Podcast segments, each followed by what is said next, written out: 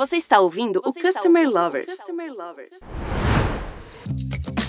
Olá pessoal, estamos começando o Customer Lovers. Eu sou Leonardo, head da High Academy, a primeira escola de Customer Experience do Brasil.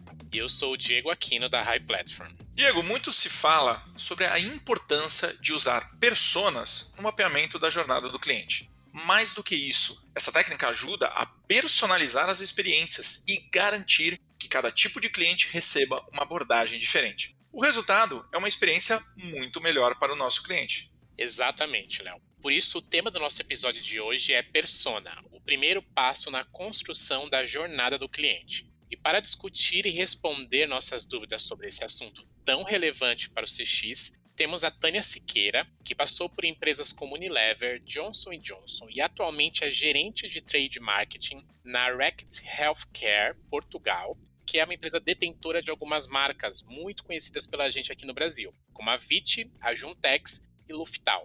A Tânia está em Portugal, então a nossa entrevista agora vai ser lá do outro lado do Atlântico. Tânia, seja muito bem-vinda. Eu queria que você contasse um pouquinho da sua história profissional. Eu sei que ela é extensa, mas a gente quer conhecer um pouco aí da sua atuação. Obrigada eu pelo convite. Se estiver a falar muito rápido, digam, porque dizem que é um dos problemas dos, dos portugueses. Portanto, aqui ficaremos com, com esse feedback, digamos assim. O meu nome é Tânia, eu vivo numa pequena vila perto de Lisboa, que é chamada de Sintra. Eu não sei se vocês conhecem, senão eu aconselho-vos mesmo, porque é uma vila saída de um conto de fadas, que é uma montanha e que temos o mar uh, à volta, e convido-vos a todos a visitar, nem que seja virtualmente, através de, de vídeos e de fotos um, pelo Google. Eu tenho 30 anos, sou fã de, de desporto, gosto de desportos calminhos, como o voleibol, e até os mais radicais, como skydiving. Gosto muito de viajar, já estive no Brasil há cerca de um ano e meio, estive também na Ásia e o facto de estar em Portugal ajuda também bastante a conhecer a realidade europeia e a visitar outros, outros países. Considero também que sou uma apaixonada por, por gerir marcas. Esta paixão surgiu na altura em que eu estava na faculdade. Eu sou mestre em Administração de Empresas e irei a especialidade em Estratégia pela Nova School of Business and Economics em Lisboa e foi também pela minha necessidade de aprender mais sobre realidades distintas que levou-me também a uma pós-graduação de marketing digital na, na FIA Online de São Paulo, a qual estou agora a, a terminar. Em termos de experiência, tenho cerca de 8 anos de experiência em marketing, tanto como gerente de, mar de marca como de trade marketing. Comecei a minha carreira na Unilever Portugal, na área alimentar, onde comecei como gestora de trade marketing e trabalhei praticamente todas as marcas de, de foods, ou seja, de alimentação e de refreshment, onde incluía gelados e iced tea. Depois passei também para o departamento de marketing e trade marketing, onde fiquei responsável pelo plano de ativações de marcas conhecidas. Uma delas é Knorr, que eu sei que também existe bastante no Brasil. Uh, existia uma outra que era Alsa, não é os autocarros, é uma marca de, de sobremesas e a marca, que é uma love brand, uh, que é Maisena. Maisena deu-me um gozo enorme de trabalhar, porque basicamente criámos aqui um plano também local de marca e, portanto, acabou por ser um grande desafio a geri-la não só a nível de trade marketing, como de marketing. Tive também cerca de 3 anos na Johnson Johnson e aqui geri uma marca que para mim é muito querida, que é a marca Johnson's Baby. Uh, e foi aqui também onde tive um grande link e uma grande ligação com, com o Brasil, porque vocês são masters em comunicação e muitas das campanhas de comunicação que são feitas no Brasil acabam por ser vistas também por, por, por Portugal. Atualmente trabalho na Reckitt Portugal, estou responsável pelo departamento de Trade Marketing de Consumer Healthcare e trabalho cerca de marcas de cosmética como VIT, nutrição como Efagrow e também OTCs, que é medicamentos sem receita médica como também existe Strepsils. Portanto, ao longo do meu percurso, acabei por definir a estratégia de ativação de várias marcas para Portugal. Somos um mercado pequeno, portanto, um, um trade marketing acaba por definir de norte a sul do país, e mesmo em, quando estava como gerente de, de marca. E são marcas diferentes, têm diferentes posicionamentos, com clientes e consumidores com necessidades completamente distintas. E isso é sempre o grande desafio aquilo que mais me apaixona a gerir marcas. Muito bom, Tânia. E falando em gerir marcas, né, vamos falar de personas. Por que é tão importante definir personas na jornada do cliente? E principalmente em mercados em que você atuou ao longo da sua carreira? Bem, como gerentes de, de marca ou mesmo de trade marketing, a nossa missão é entregar experiências aos consumidores que visam satisfazer as suas necessidades. E se olharmos, por exemplo, para, para a pirâmide de Maslow, temos na base as necessidades mais básicas, como promover saúde. Portanto, efetivamente, quando estamos a, a, trabalhar marcas de medicamentos, esta é a nossa ambição. Quando estamos a trabalhar marcas mais no cimo da pirâmide, por exemplo, trabalhamos a autoestima. Isto é, ou seja, acabamos por fazer com que as pessoas se sintam bem consigo próprias através de produtos que consomem, e neste caso, por exemplo, a parte alimentar, ou seja, estamos aqui a trabalhar também com os sete pecados mortais, como é o caso da gula, ou mesmo marcas que usam, como é o caso de cosméticos, ou seja, que as pessoas se sintam bem consigo próprias e que isso também lhes demonstre e que lhes aumente a autoestima daí para a frente. E é neste sentido que eu aquilo que eu acredito é que tem de haver um fit perfeito entre a experiência que as marcas oferecem, os valores das próprias marcas e os valores e preferências de cada cliente. E é super importante perceber o consumidor e o cliente ou shopper como ninguém. E é aqui que entra a, a persona, ou seja, temos de conhecê-lo tão bem como se fosse a nossa alma gêmea, o que é que ele gosta, o que é que ele valoriza e o caminho que ele faz até adquirir os, os nossos produtos. E a experiência tem de ser aquela que ele procura e ele tem de ver na marca como o seu parceiro para a satisfação da sua necessidade. E eu vou dar um exemplo, por exemplo, um exemplo mais na área da alimentação, mas se for um estudante universitário que começa a viver fora, provavelmente nos primeiros tempos vai procurar no supermercado uma comida pronta, já feita, para, para consumir em casa. Passados os dias, ele começa a ficar farto desta comida pronta, não é? Ou mesmo até de encomendar via o iFood, como vocês têm, nós temos também o Globo e, o Eats. E então numa segunda fase provavelmente vai querer começar a explorar-se na cozinha. E este, este estudante universitário, podemos chamá-lo de, de João, ele nunca teve experiência de cozinha, portanto ele vai procurar as receitas mais simples de se fazerem em casa. E é neste momento, quando ele está no supermercado, junto provavelmente às comidas pré-prontas, que podemos impactá-lo e, e que conseguimos também ajudar nesta tarefa de se desenrascar na, na cozinha e começar a dar os primeiros passos. Algo muito simples, eu diria que é neste momento em que o digital e o ponto de venda se encontram, e efetivamente foi algumas ativações que eu própria fiz uh, nesse, nesse aspecto, e ambos, o digital e o ponto de venda, têm de trabalhar em sintonia. Por exemplo, será, pode fazer sentido colocar um expositor com receitas simples junto aos produtos pré-prontos e então impactamos também uh, impactar o shopper na medida em que ele está à procura também de receitas online para ver que ingredientes é que há de usar. Então, ao termos esta analogia e podemos ter receitas físicas com um link, por exemplo, para o digital e conseguimos medir também este, este tráfego e damos as receitas com os nossos produtos e receitas super simples e estamos aqui a contribuir para entregar uma melhor experiência de marca. Ou seja, conseguimos impactar o próprio consumidor e o próprio cliente de uma forma relevante, na altura certa e com os conteúdos certos. E isto é importante não só para o consumidor, mas também para, para a marca. Porque certamente se nós estivermos ao lado dele e nos momentos certos, uh, certamente teremos o retorno esperado, que no fundo acaba também por, por nos mover enquanto enorme companhia. Tânia, quais são os passos para a gente construir e identificar as pessoas? E quais são as particularidades do consumidor aí de Portugal? Em termos de personas, e antes de definir e construir as personas, eu acredito que é importante definir o nosso objetivo estratégico e conhecer bastante bem as marcas com que trabalhamos, os valores e os objetivos. Porque só assim conseguimos fazer um match perfeito com a persona certa. Isto é mesmo um casamento e um, um casamento que temos de ir investindo ao, ao longo dos anos. Depois temos de ouvir e estudar aprofundadamente o consumidor.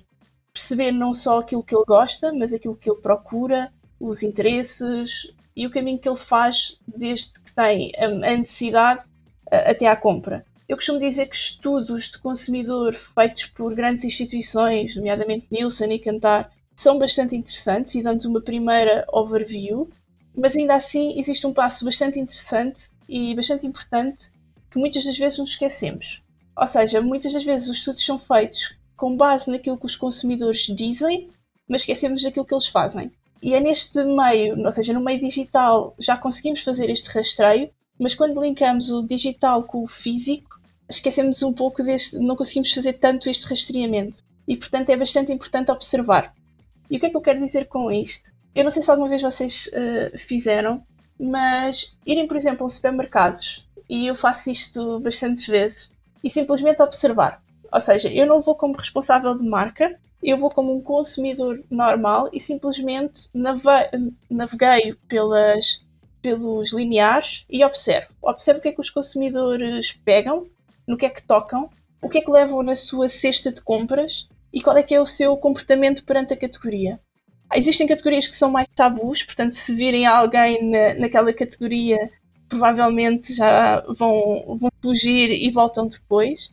Agora, noutras é interessante, porque apercebemos efetivamente que produtos é que colocam na cesta e conseguimos ver também, ter aqui alguns insights valiosos que nos ajudam depois a definir efetivamente quem é aquela persona. Porque mais do que aquilo que eu digo, sou aquilo que eu faço. E este exercício é bastante interessante, não só para nós, marketing e trade marketing, mas também, e é algo que eu tento ver e tento incutir também a quem trabalha comigo do ponto de vista de vendas, porque a verdade é que se nós conseguimos incluir toda a gente, nós conseguimos ter um conhecimento da nossa persona bastante forte.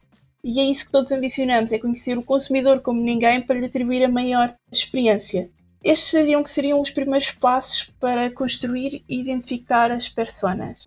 Quanto ao consumidor de Portugal, eu costumo dizer que o consumidor de Portugal acho que é um misto, é um misto brasileiro e é um misto europeu e acaba por ter algumas particularidades interessantes destas duas culturas, se eu assim o posso chamar. O português é um consumidor bastante exigente e é um consumidor que exige o melhor para si e para os seus, sejam ele família, amigos. Portanto, é um círculo bastante fechado e este círculo eu quero proteger e quero dar o melhor de mim. É muito protetor e é muito patriota. E mesmo agora com o confinamento, vimos que hum, ele acaba por eh, querer comprar o que é local e querer valorizar o que é local, no sentido de recuperar a economia. É um consumidor muito digital, com a pandemia tornou-se ainda mais. Procura toda a informação na internet, tanto sobre produtos e, e até patologias, e procura a recomendação ou pelos seus amigos ou pelos profissionais de saúde, dependendo dos casos. Uh, provavelmente cosméticos vai muito para amigos, em termos profissionais de saúde vai muito quando é medicamentos. Portanto, recorre muito a estes, a estes profissionais. Por outro lado, é um consumidor que adora cozinhar e acho que é cozinhar, comer e socializar. E aqui, talvez, neste nível, é muito mais parecido com o, com o brasileiro do que muitos países europeus em que comem uma santa hora de almoço uh, e está feito. Portanto, é um consumidor eh, particular, mas bastante interessante de, de se trabalhar. E Tânia, quais os principais erros que as empresas cometem na hora de definir essas suas personas? E contando um pouco da sua experiência passando por empresas que possuem diversas marcas sob os seus guarda-chuvas, quais são os desafios para definir as pessoas com tantos públicos distintos? Eu diria que o primeiro erro é o bias. Ou seja, trabalhar, nós trabalhamos em mercados onde, onde vivemos e conhecemos e temos as nossas próprias vivências. E então podemos correr o risco de falar das nossas experiências e de atribuir certas características às personas que podem não ser completamente certas, ou seja, falamos por nós e não pela pessoa que acaba por ser diferente de nós. E o grande alerta que temos é quando nas discussões, mesmo entre equipas, começamos a dizer eu acho que. E quando chega a este ponto, certamente é o momento de ir ouvir e observar os consumidores. Caso contrário, vamos tomar decisões que estão a ser influenciadas só pela nossa própria decisão pela nossa própria visão das coisas e não por um alinhamento direto entre uma persona e uma marca. O segundo, e diria que não é um erro, mas sim um grande desafio para grandes multinacionais e também empresas mais pequenas, é priorizar as personas e desenvolver estratégias distintas para as impactar. Isto porque já existem grandes marcas que customizam os assets para o consumidor, mas esta estratégia requer um grande investimento e envolvimento. Então, muitas das vezes, embora tenhamos personas distintas que acabam por interagir a, a objetivos de empresa distintos, muitos dos assets acabam por ser mais generalistas e não tão customizáveis. E este é o grande desafio de, eu diria, de toda a indústria, de aos poucos e poucos ir priorizando e ir desenvolvendo. Quanto ao definir várias personas para as várias marcas com produtos distintos, eu diria que isso é a beleza de um trabalho de um estudo de marketing de trade marketing.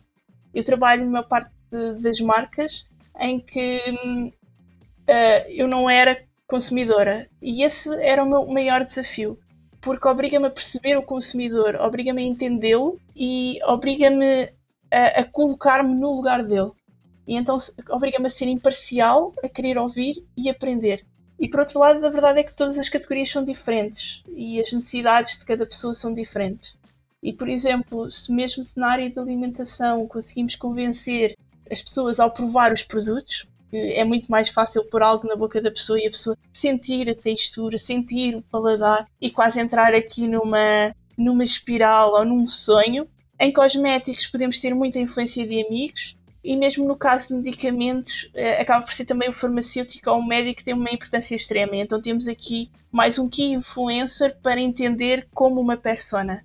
Então o grande objetivo é nós temos de compreender a jornada de todo o cliente perceber os valores de cada persona, não esquecer estes key influencers, que a verdade é que também acabam por influenciar toda a escolha do consumidor. Portanto, é desafiante, mas é esse desafio que nos move como, como gestores de marca.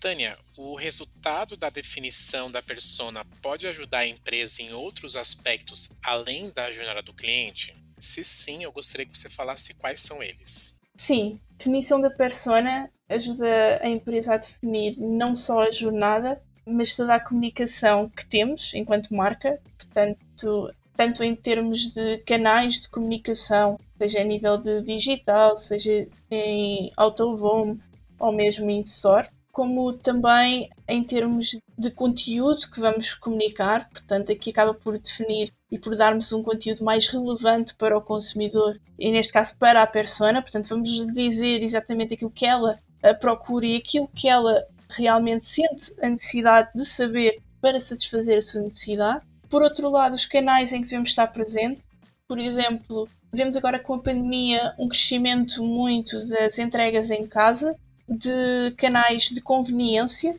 e aqui em Portugal nós temos um mercado, portanto, em supers e hipermercados, muito, muito pouco fragmentado, ou seja, nós temos cerca de sete players que basicamente acabam por fazer todo o mercado. E neste sentido, o que vimos com a pandemia é uma diversificação também, por exemplo, para, para lojas de conveniência. E nesse sentido, nós temos de perceber também para onde é que as nossas pessoas estão a ir. Se durante esta pandemia estão a optar, calhar, em vez de um supermercado, a ir para uma loja mais pequenina, uma loja de bairro, se calhar nós temos de lá estar. Portanto, se agora fazem férias em Portugal e não fora, por questões de pandemia, então nós temos de investir e ajudá-lo a que tenha as melhores férias cá dentro. Portanto, temos de definir, não só em termos de comunicação, mas os canais em que queremos cá estar. Sejam eles sites, sejam eles farmácias para farmácias, seja ele o canal mais profissional, como médicos profissionais de saúde, ou mesmo até o que eu referia das lojas de conveniência. E por outro lado, acho que ainda grandes empresas ainda têm um longo caminho a fazer neste sentido, mas que é uma das grandes mais vantagens de conhecermos a nossa persona é o desenvolvimento e lançamento de novos produtos. Porque conhecemos o consumidor, sabemos o que é que ele procura, o que é que ele quer e o que é que ele sente falta. Sendo nós quase o parceiro e o match perfeito que estamos com ele nas alturas corretas, é exatamente conseguimos ter insights para desenvolver os produtos corretos para as suas necessidades. E então aqui é inverter um pouco a tendência de nós não estamos a lançar um produto para o mercado e para um gap de mercado, nós estamos a lançar um produto para satisfazer uma necessidade de uma persona. Portanto, estamos a ser muito mais eficientes e eficazes na nossa estratégia.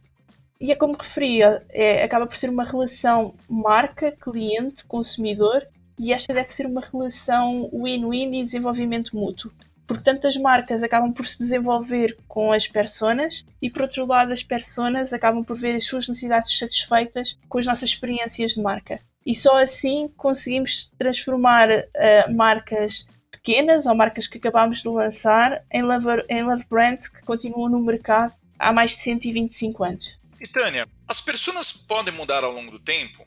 Essa definição deve ser feita em qual periodicidade? Qual foi a experiência que você teve nas empresas que você passou que poderia compartilhar com a gente? Por último, quais desses mercados foi mais difícil definir a persona? A verdade é que as pessoas são pessoas e as pessoas crescem e desenvolvem-se. No fundo, elas não mudam o seu interior, mas acabam por se adaptar tendo em conta o meio em que as rodeia. Por exemplo, com a pandemia, nós vimos uma mudança bastante drástica de todas as pessoas. Tivemos, pelo menos aqui em Portugal, eh, tivemos praticamente um ano em confinamento e isso afetou os nossos comportamentos e a forma como vivíamos o dia a dia. E quando vimos os números de e-commerce em Portugal, dispararam e vimos crescimentos muitas das vezes a 700%. Ou seja, nós passámos a comprar cada vez mais no digital. E se antes comprávamos muito eletrodomésticos e deixávamos, por exemplo, os produtos alimentares para trás, hoje em dia já não é assim. Nós todos entregam em casa e nós damos a possibilidade de escolha dos supermercados de nos escolherem os produtos frescos e de nos trazerem em casa. Ou seja, acabou por afetar o nosso comportamento e nós, a verdade é que nós devemos ser a persona de uma marca, nós também mudamos. Portanto, se nós mudarmos, temos efetivamente de, de ajustar a nossa estratégia. Outro exemplo, as videochamadas. Portanto, nós, o contacto físico reduziu.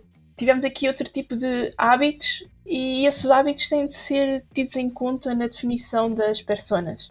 É neste sentido que eu diria que provavelmente se não houvesse uma, uma pandemia, e em termos de periodicidade, eu diria que pelo menos uma vez por ano nós deveríamos analisar as nossas personas. Mas a verdade é que o mundo está a mudar muito rápido. E este mundo é um contexto macroeconómico que nos afeta. E, portanto, temos de estar atentos a eventuais mudanças. E, portanto, eu diria uma vez por ano, mas sempre, sempre uh, atentos para um, estas eventuais mudanças e ajustar a nossa persona consoante estas próprias mudanças. Em termos de mercados mais difíceis, de definir as personas? Bem, eu diria que são aqueles mercados em que temos uns fortes key influencers. Por exemplo, os profissionais eh, de saúde. E aqueles mercados, nomeadamente medicamentos, em que são regidos a patologia.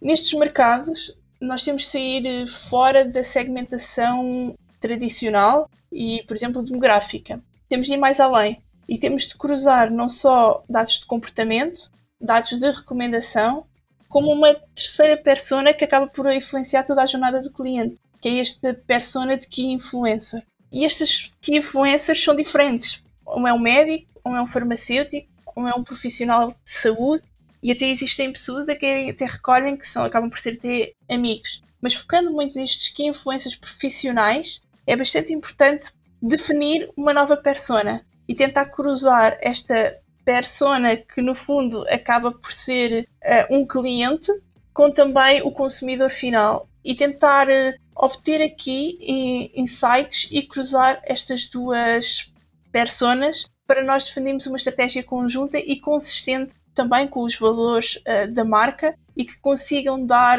uma relação de win-win a ambos os, os stakeholders. Portanto, diria que este é um mercado mais complexo porque temos aqui um fator intermédio que são pessoas bastante relevantes e que acabam por ter uma influência enorme na escolha dos produtos. Porque se eles não recomendarem, muito provavelmente nunca, este consumidor também não vai conseguir um, chegar ao próprio produto ou à própria marca.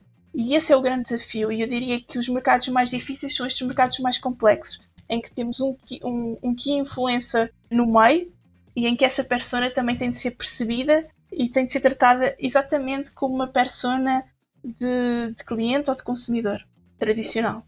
Nesse episódio exploramos todos os desafios da construção de personas, uma peça-chave no contexto de Customer Experience. E conseguimos ter uma visão bem ampla do que está acontecendo fora do país, com a Tânia lá em Portugal.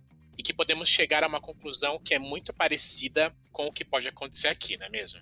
Bom, queria agradecer você, Tânia, por compartilhar sua visão e conhecimento sobre o tema com uma visão mais global para a gente. E trouxe também as principais diferenças né, nas gestões do mercado de Portugal comparado com outros países, principalmente aqui no Brasil. Então eu passo a palavra para você agora, para você compartilhar para nossa comunidade uma mensagem final. Eu diria que é bastante importante desenvolver as, as personas e estar ciente de uma jornada do cliente. E a grande mensagem que eu deixava: ouçam, pesquisem e observem. O, uma persona não é estática, são pessoas e temos de ouvi-las, temos de pesquisar como é que está o mercado, pesquisar novas tendências e observá-las, acima de tudo. Nunca esquecer de, de observá-las. Uma coisa é aquilo que dizem, outra é aquilo que fazem. Temos de conhecer as pessoas como ninguém, temos de alinhar esta experiência de consumidor com os objetivos e valores da marca. E para empresas mais pequenas, muitas vezes podemos cair no erro de definir as personas e não estar alinhada com os objetivos e valores da marca.